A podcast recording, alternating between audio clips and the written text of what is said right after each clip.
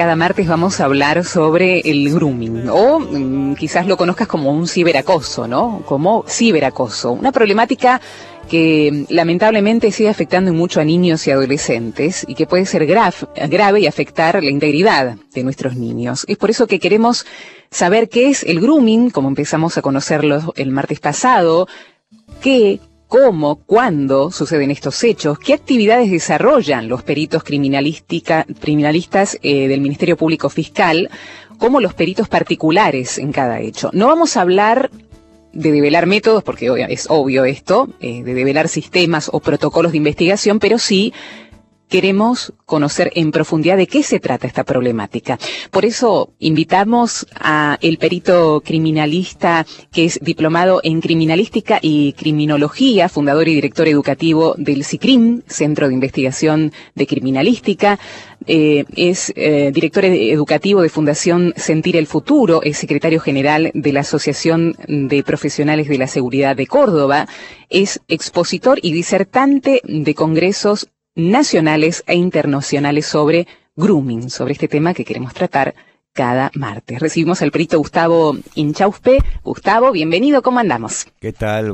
Muchas gracias, buenos días, Verónica. Bueno, muchas gracias por acercarte, Gustavo, para hablar de este tema importante que hemos comenzado a dialogar el martes pasado, para hacer un repaso Hemos hablado de grooming y recordanos qué significa grooming, un poco de la historia, un poco de dónde surge y qué incluye. Bueno, eh, vamos a hablar de grooming y mm, ya se hizo un poquito la explicación el martes pasado, pero vamos a, recordar un poco. Grooming es un término de inglés, de la lengua inglesa, ¿no es cierto? Eh, traducido al castellano es el ciberacoso. Y vamos a empezar a hablar ahora como con esos términos, el ciberacoso, que y tenemos que entender que es el ciberacoso sexual de adultos tanto de hombres como mujeres, en esto no hay género, eh, el acoso a niños, niñas y adolescentes. ¿sí? Esto es eh, específicamente el grooming y el ciberacoso. Bien. De esto tenemos que entender lo que es un flagelo que está multiplicándose exponencialmente, que lamentablemente está creciendo como ha crecido eh, la, globalización y las comunicaciones, eh, hoy ya el, acoso es constante y es lamentable, ¿no es cierto? Y tenemos que empezar a, entenderlo eh, y empezar a aprender cómo sucede cómo, y cómo es la situación. Sí, Gustavo, ¿vos hace cuánto que te dedicas a esto? Te quiero preguntar para que te vayamos conociendo, digo, ¿no? En estos dos encuentros que vamos a tener al aire y en el aire de Radio María Argentina. ¿Desde cuándo te dedicas a esto? ¿Y hace cuánto que existe esto? ¿Hace cuánto que tomó relevancia esto a nivel mundial? Bueno, mm, sobre mí yo soy perito criminalista y me dedico a todo lo que es investigación de delitos, básicamente, y de los cuales estoy especializado en lo que es mm, homicidios y lo que es grooming y maltrato a la mujer. Eh, este, esto, el ciberacoso eh, nace con la globalización del Internet y las comunicaciones, las TIC, las tecnologías de información y comunicación.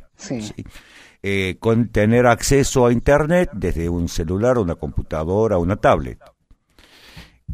son personas adultas que utilizan la comunicación, la confianza de los niños y adolescentes de tal manera de eh, comenzar una relación de amistad.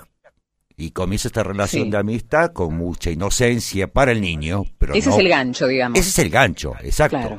Eh, porque del otro lado, o sea, de un lado están los niños y adolescentes con su inocencia, con, con, su fragilidad, pero del otro lado están adultos que estestán utilizando esa inocencia, esa fragilidad para manipularlos. Y entonces ahí comienza el acoso tenemos distintos, hay una diversidad de, de, metodologías eh, y, y, de sistemas que va utilizando eh, el acosador, el ciberacosador. Ante cualquier dispositivo, Gustavo, me pregunto, ¿no? Me imagino a un niño o un adolescente con su celular me lo imagino también con su tablet. Se puede, se puede dar también en un smart, por ejemplo, una TV smart, cuando él hace el paso de su celular a la tele, esto también se puede llegar a dar. ¿Cuáles son los, los elementos que facilitan, en este caso, el grooming o el ciberacoso? Bueno, el ciberacoso básicamente es todo elemento electrónico que pueda tener conexión a Internet. A Internet, bien. Directamente, ¿no es cierto? Como vos decías bien, una, un celular eh, mm, una tablet, una computadora, una netbook o notebook y con una Smart TV. Porque si traslada la comunicación de WhatsApp eh, o de redes sociales como Facebook o Instagram al televisor, vía Bluetooth o Wi-Fi, eh, ya es, el mismo sistema, nada más que lo está viendo en vez de una pantalla de 2 o 3 pulgadas en un celular, lo está viendo en una pantalla de 40 pulgadas. Sí. Y está utilizando el teclado y se está comunicando. O sea, es la, es la comunicación eh, constante que tenga eh, virtual, una comunicación virtual, porque virtual hay que tenerlo así online, entre adultos con niños, ¿sí? Mm. Entonces, y ahí comienza eh, la manipulación que comienza a hacer el, ciberacosador. ¿De qué manera lo hace? Yo digo, te, pregunto cosas, y dijimos que no vamos a hablar de métodos ni, ni, nada que se pueda, mm, digamos, decir al aire para no develar cosas. No, no, lógico. pero vos decime si se puede contestar o no. ¿Cómo hace ese acosador para entrar en una en un aparato, digamos. ¿Cómo, cómo hace? El chico está, mm, eh, quizás un niño, ¿no? Quizás un niño de 9, 10 años está con un jueguito. ¿Qué, ¿Qué, le sucede al niño en la pantalla? Y si hay alguna algún indicio que indique que algo algo está tratando de comunicarse de afuera, que está él jugando él normalmente y hay algo que aparece en la pantalla. ¿Cómo es? ¿Cómo lo descubrimos? A ver, básicamente la, la, la forma de, de comunicarse que tienen los ciberacosadores es por las redes sociales. ¿Sí? Facebook e Instagram. Por eh, piden solicitud de amistad, porque lo que hacen los ciberacosadores es generar un perfil falso y ah. ponen eh, Gustavo Inchaupe, por ejemplo, que es mi nombre, ¿no es cierto? Que tengo 12 años, que juego al fútbol en el club Boca o de River, o que juego al hockey, o que juego al tenis. Y pongo una foto de perfil bajada de internet. Uno pone un buscador, niños jugando y va a encontrar muchas. Montón. Montón de fotos. Esa foto ellos los bajan y la ponen como foto de perfil, ¿sí? Eh, fotos eh, niños en vacaciones, en la playa, y empiezan así a hacer un perfil falso. Entonces, a través de Facebook, de Instagram, piden la solicitud de amistad. Y ahí comienza la relación por mensajes privados y empieza a poner el me gusta en alguna foto o en los muros de los demás, de los chicos, mm. me gustan, los comparten, los dan una opinión. Y los niños y adolescentes comienzan a decir con ese Gustavo Inchaupe, o el nombre que sea, ¿no es cierto?, hombre o mujer, y empiezan a comunicarse, y después empiezan por privado a comunicarse. Y ahí empieza la manera de relacionarse eh, generando esta relación de amistad virtual, porque es una, es una amistad virtual, no es real, pues no vemos, no podemos ver a la, otra persona, no la podemos tocar, no la podemos eh, oler, ¿sí? Eh, no le podemos mirar los ojos, pero estamos viendo una foto, nada más, y, un dato y un icono, ¿sí? Eso es lo que estaba, eh, eh, un avatar, como hace unos añitos que estaban usando los avatars.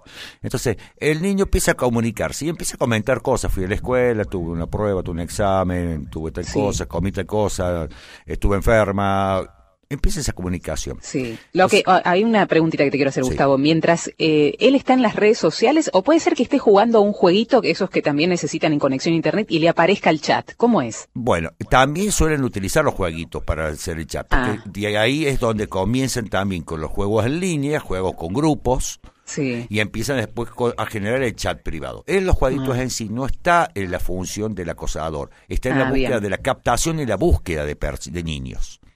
Los jueguitos en línea los utilizan para buscar. Y después donde continúan fuera de la red del el jueguito, porque aparte de los jueguitos siempre se ponen nombres totalmente falsos, sí. a veces con abreviaturas o con números y letras los usuarios.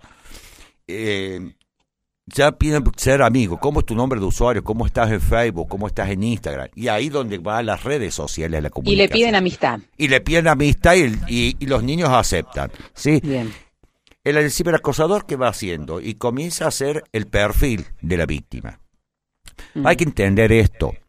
Eh, son personas profesionales de esto, trabajan, se pasan horas, 10, 12 horas en una computadora dedicados a esto, mm, sí, al ciberacoso, el mm. ciberacoso sexual, porque ellos lo que buscan es su propia satisfacción sexual, la satisfacción sexual de otros de su grupo, de la misma mm. condición, y también una satisfacción y un beneficio económico con este ciberacoso.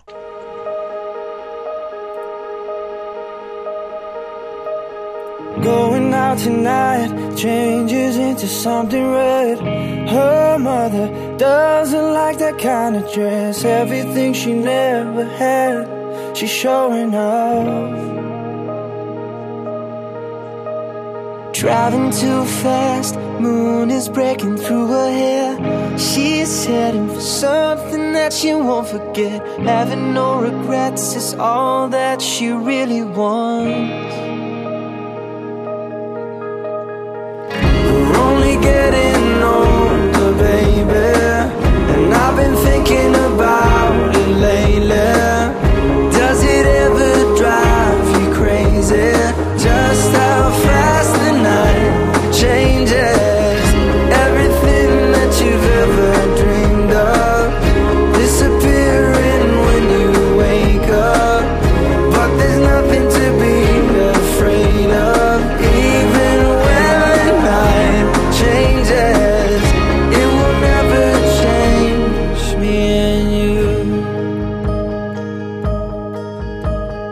Chasing it tonight, doubts are running around her head.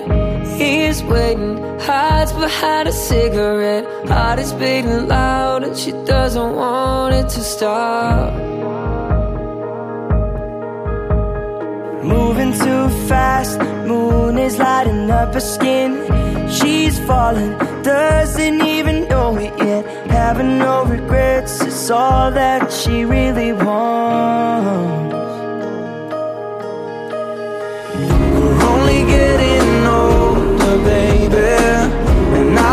Thinking about it lately. Does it ever drive you crazy? Just how fast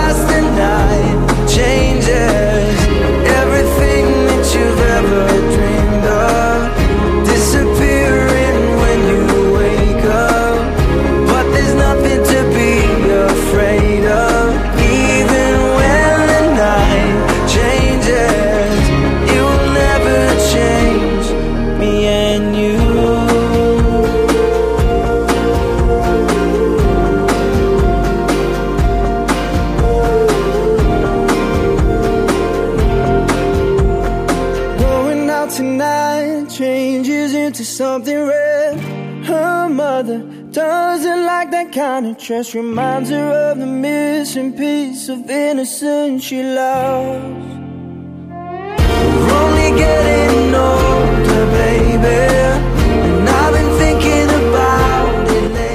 Seguimos con este nuevo micro de grooming, más que interesante, a prestar muchísima atención. El encargado de llevarlo adelante es el perito Gustavo Inchauste, él es diplomado en criminalística y criminología, es fundador y director educativo del CICRIM, Centro de Investigación de Criminalística. Es director educativo de la Fundación Sentir el Futuro, es secretario general de la Asociación de Profesionales de Seguridad de Córdoba, es expositor y disertante en congresos nacionales y también internacionales sobre este tema del ciberacoso. Así lo vamos a llamar, eh, Gustavo, para que la gente se vaya familiarizando con ciertos términos. Te decía antes de la pausa musical, muy interesante realmente cuando uno va hablando es interesante y a la vez nos vamos preocupando cada vez más, porque decíamos, como un simple dispositivo, un simple celular, si yo se lo voy a mi nene, se lo doy desde los cinco años, seis años, ¿cómo puede ser que a partir de este aparatito alguien con realmente muy mala intención, y vos decís se dedican 10, 12 horas por día a esto, lamentablemente puede acosarlo sexualmente. Bueno, de esto estamos aprendiendo y lo que quedó pendiente, Gustavo, es que nos puedas detallar cuál es el perfil de la víctima y después hablamos del perfil del acosador, pero cuál es el perfil de la víctima. Bueno, eh, perfil de la víctima, hay que entender que todos nuestros niños y adolescentes son vulnerables por la corta edad, por la, por la corta experiencia, porque son muy confiados, ¿sí?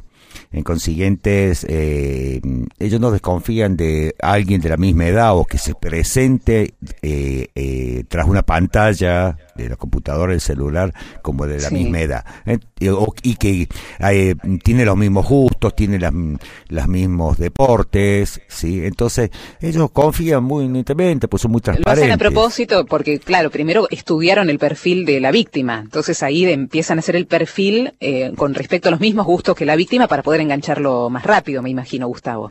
Exacto, porque en el Facebook tenemos la mayoría un Facebook abierto, lo que se llama abierto, ¿no es cierto? Público. Entonces, entra el acosador a las fotos, básicamente, no los datos que ponen en el perfil, sino la fotografía. Entonces lo ves jugando a la pelota, lo ves jugando al hockey, al tenis, en la natación haciendo danza, lo que sea. Entonces ya empieza ahí a darse cuenta cuántas personas salen de la familia, cuándo fue el cumpleaños, más o menos empieza a dar viendo el perfil de, de, los niños y los adolescentes. Entonces ahí empieza a ver la característica que el acosador va, va, va, a plantear. Me voy a presentar como varón o como nena, como mm. acosador, ¿no es mm. cierto? Entonces, y de esa manera hay que entender de que eh, no hay que tener miedo a, a, la utilización de la comunicación, no hay que tener mm. miedo de la, de la utilización de las computadoras, de las tablets, los celulares. Que los niños jueguen, se entretengan, eh, tomen información, porque hoy en la escuela se está tomando mucha información, las, maestras y profesores están pidiendo que busquen y exploren eh, en Internet información para hacer un trabajo práctico, de historia, geografía, biología, ¿sí? Ya los manuales casi no existen, los libros en papel, entonces hoy está la información en Internet. Entonces, eh, al mismo tiempo que están buscando información, están navegando por Internet, están con el Facebook abierto o el Instagram, y de esa manera empiezan ahí la comunicación con estos, estas personas que, que son delincuentes, hay que tenerlo en claro, son delincuentes, mm. ¿no es mm. cierto? No es gente común.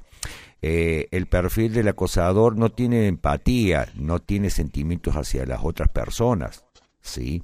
Mm. Eh, eh, están convencidos que lo que hacen está bien, eh, porque es su forma de vida, porque ellos les genera bienestar lo que están haciendo.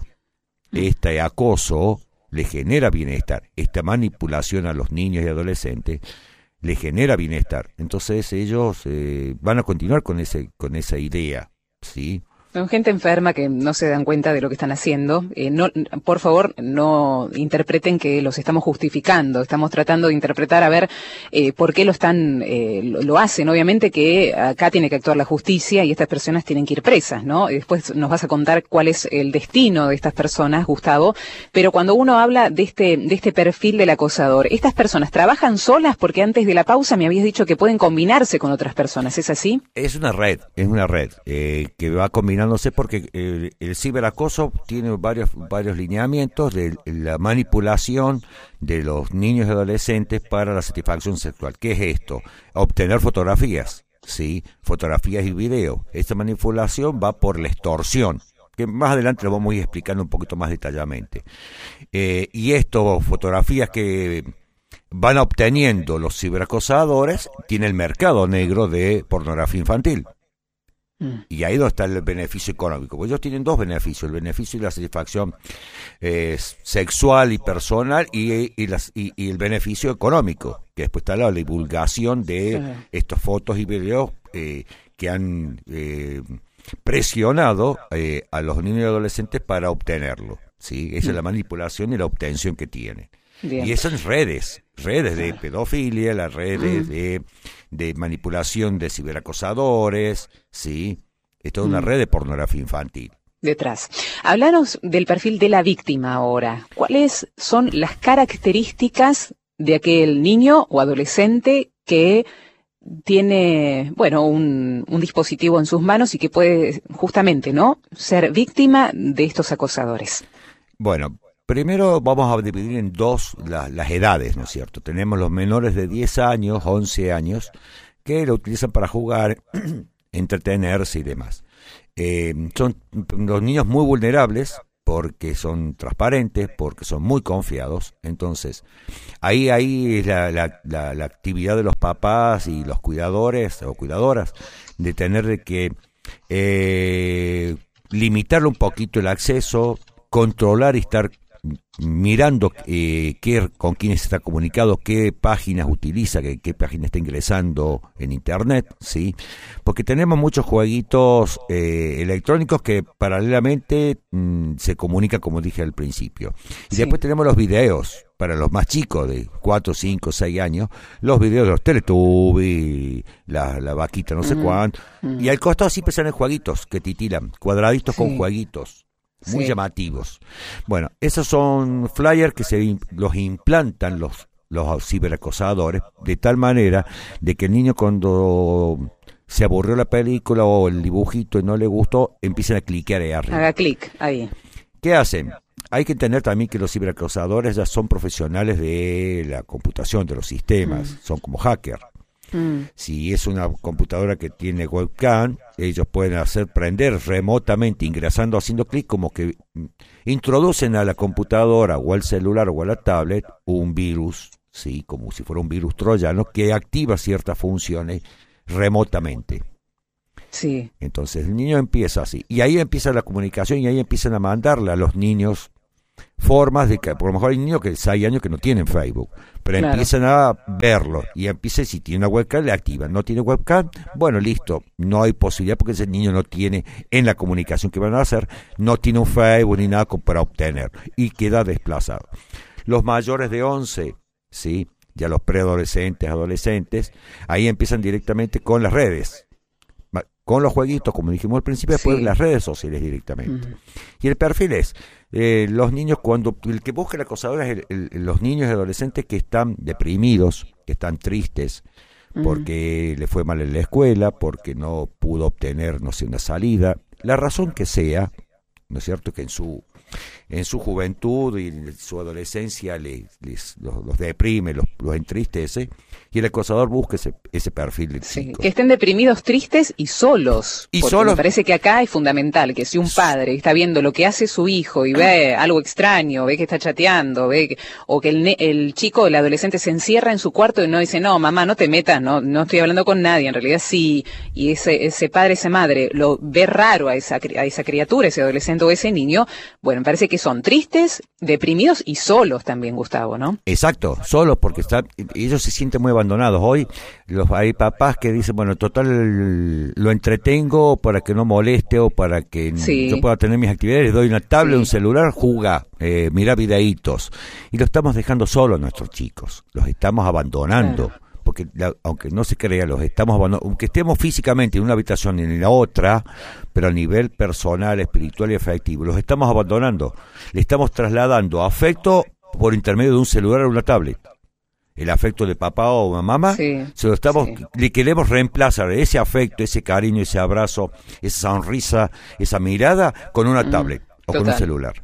Bien. Y ese es el perfil de eh, los niños que van a ser muy víctimas de esto. Sí, eh, háblanos porque me suena más eh, tristes, deprimidos, más el adolescente. ¿Y los niños que, cualquier perfil tienen que, cualquier, eh, no tienen un perfil definido? Los, los niños puede ser cualquier niño, porque los niños son muy vulnerables, Gustavo. Son muy vulnerables. A ver, em, todavía no hay una determinación sobre los perfiles específicos del ciberacoso, porque hay, está en grande la diversidad de acosadores.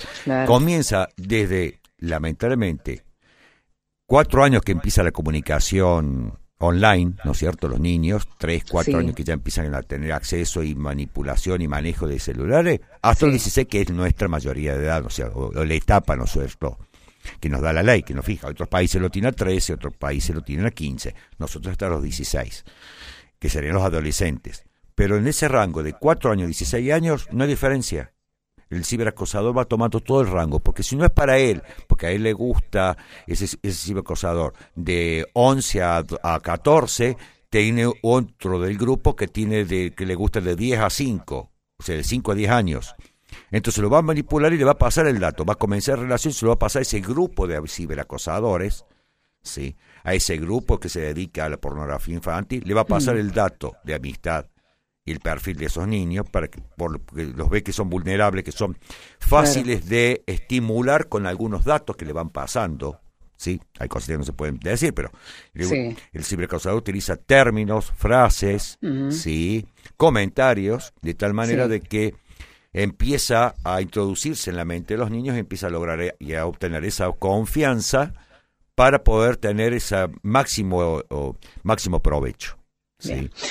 Es súper interesante, Gustavo. Vamos a quedarnos acá. Así seguimos el próximo martes. Eh, vamos siempre haciendo un repaso, si te parece, ¿eh? de lo que venimos hablando martes tras martes, porque la gente que se perdió un programa no se quede afuera, sobre lo que significa el grooming. En este caso vimos un poquito el perfil de las víctimas, el perfil del acosador, que no actúa generalmente solo, que actúa en redes, que tiene este beneficio económico, beneficio de satisfacción, eh, por así decirlo, y que es lamentable que trabaje dos, diez, doce horas día entero en tratar de mm, lucubrar cómo poder acosar a los niños. Lamentablemente, bueno, es, es dolorosísimo lo que estamos hablando, pero es así y pasa. Así que lo que queremos hacer es poner de relevancia lo que está pasando y cómo fundamentalmente podemos prevenir. Por eso, Gustavo, muchísimas gracias por ayudarnos. Nos encontramos el próximo martes, ¿te parece? Me parece perfecto. Nos vemos el próximo martes. Hasta luego.